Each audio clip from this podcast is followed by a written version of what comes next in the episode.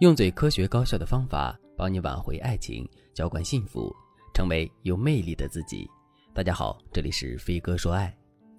电视剧《铁齿铜牙纪晓岚》里有这样一个桥段：大臣恒文半夜砸和珅的府门，非要去拜访和珅。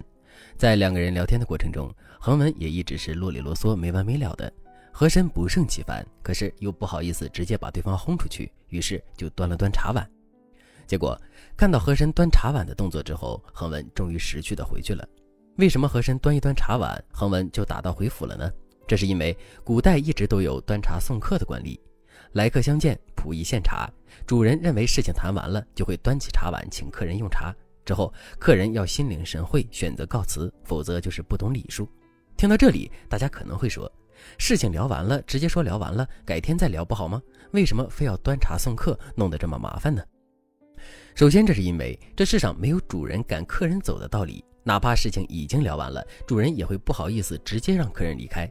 可在一些具体的情境中，主人又不得不主动结束对话，所以用端茶送客的方式让客人主动提离开，这无疑是一种很好的方式。另外，中国是一个人情社会，很多事情不是单靠理性、单靠有话直说、直言不讳就可以解决的，所以这些惯例在人们日常的互动交往中很受用。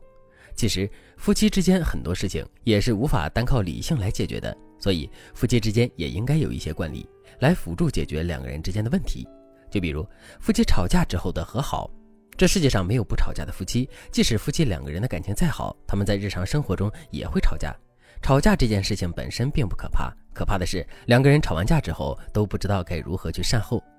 听到这句话之后，可能有的姑娘会说：“还能怎么善后啊？谁错了谁就道个歉，哄一哄对方呗。”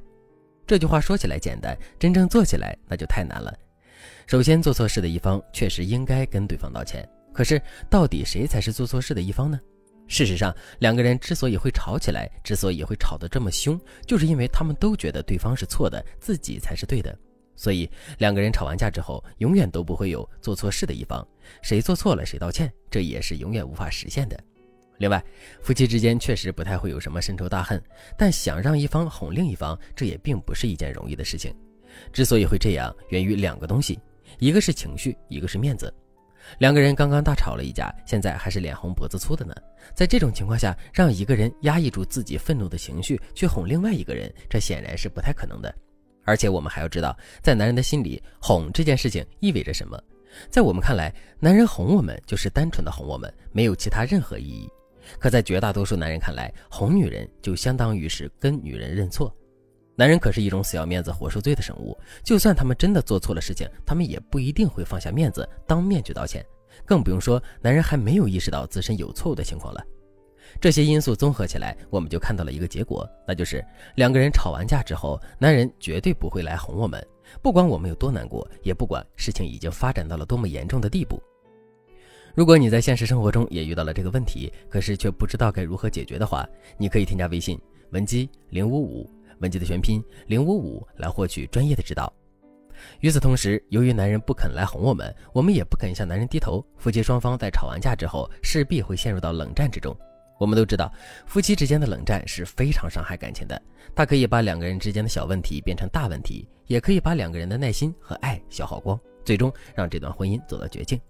听到这里，大家肯定都知道了，两个人吵完架之后，男人不来哄我们的危害。那么，我们到底该如何解决这个问题呢？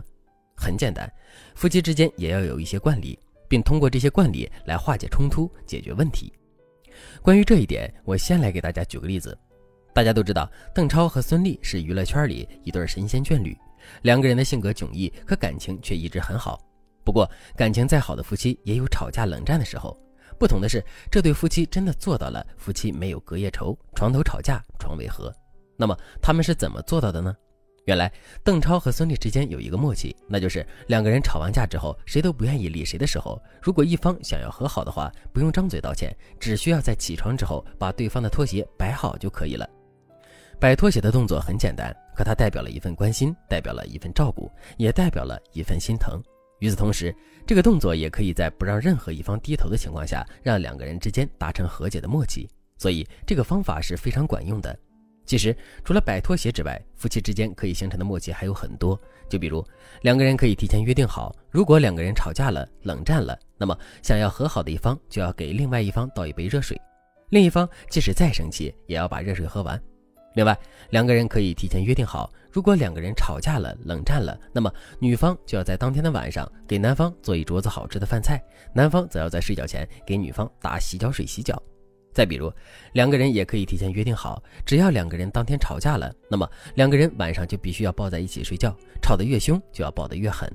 其实，夫妻之间的争吵很多都是一个面子和台阶的问题。夫妻双方只要能够互相示好，只要能够保持沟通，那么再大的问题也会被磨成小问题。当然了，惯例并不仅仅是一个承诺，因为任何一个承诺，人们都会在气头上的时候被抛弃。其实，惯例是一个习惯，在日常的生活中，在每一件小事上，两个人都要不断的贯彻这个惯例，并最终养成习惯。只有这样，这些夫妻之间的惯例才会真的发挥出作用。如果你对这节课的内容还有疑问，或者是你本身也遇到了类似的问题，可是却不知道该怎么解决的话，你都可以添加微信文姬零五五，本集的全拼零五五，来获取专业的指导。好了，今天的内容就到这里了，感谢您的收听。您可以同时关注主播，内容更新将第一时间通知您。您也可以在评论区与我留言互动，每一条评论、每一次点赞、每一次分享，都是对我最大的支持。我们下期再见。